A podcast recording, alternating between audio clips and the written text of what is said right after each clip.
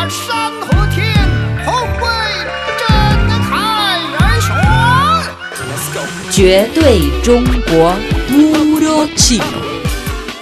Hola amigos, bienvenidos al espacio Puro Chino. Les saluda Jessica desde nuestro estudio en Beijing.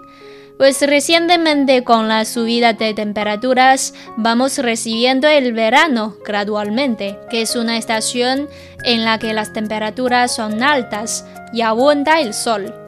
Naturalmente buscamos lugares o algunas formas para evitar una insolación comer helados, quedarnos en la habitación con el aire acondicionado, nadar o viajar a los lugares donde la temperatura no es tan alta.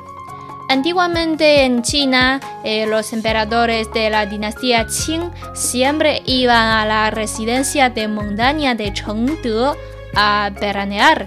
Y este lugar en chino decimos Chengde Bishu Shanzhuang Chengde Bishu Shanzhuang. Pues, ¿dónde está y cómo es? Hoy vamos a conocer este lugar en puro chino.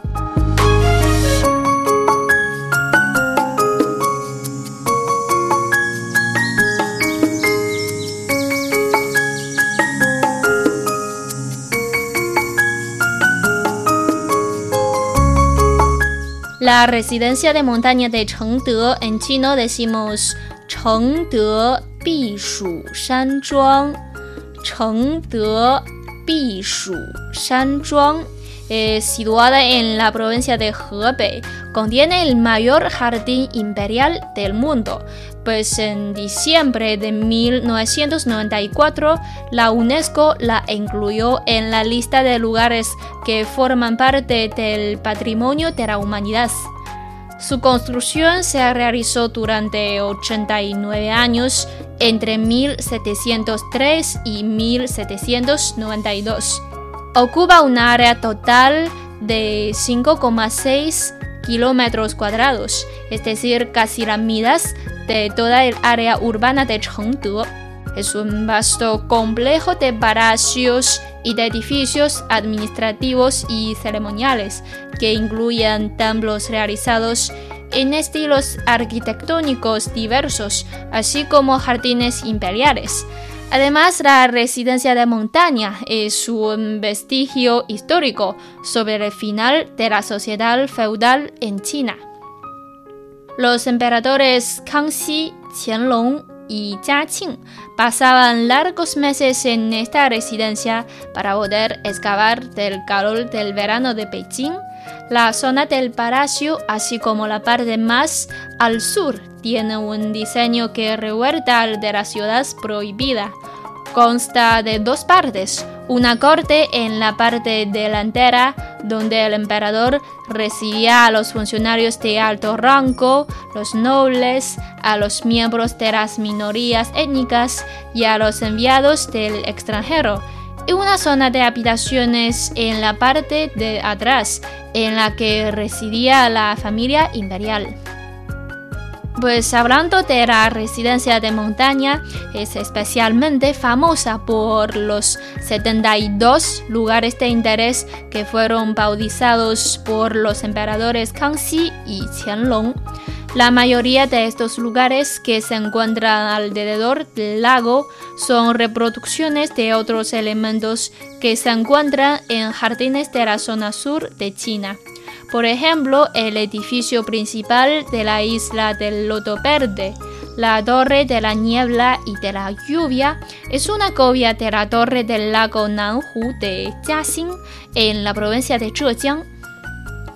Usando algo de imaginación, uno quizá pueda obtener alguna vista sobre cómo era el proyecto original, con paisajes tomados de los jardines meridionales de Suzhou, Hangzhou y Jiaxing y de las praderas mongolas.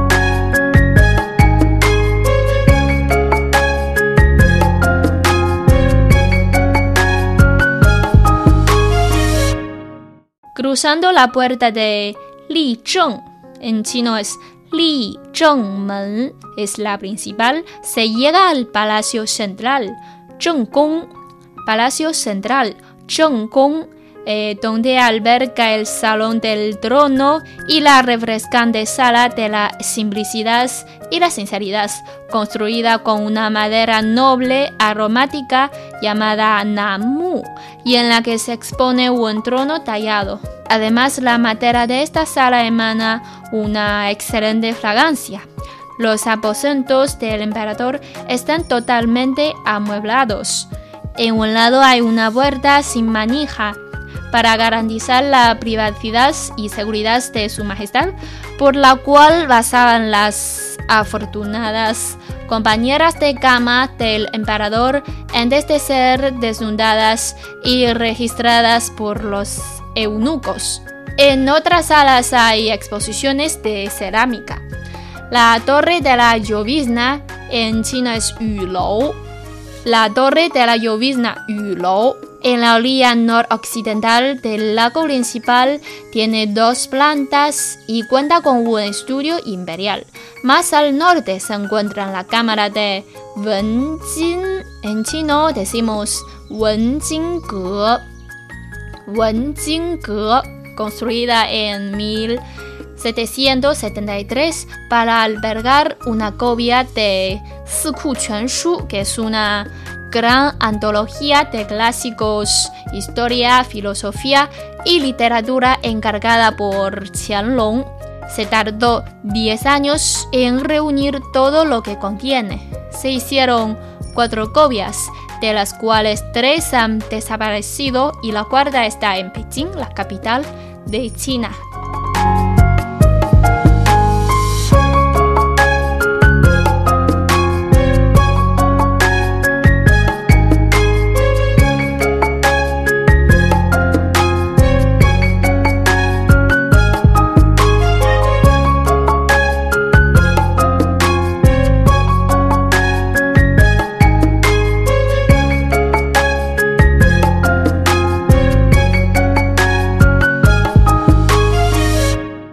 Amigos, la verdad es que hay muchos lugares por descubrir en la residencia de montaña de Chengde.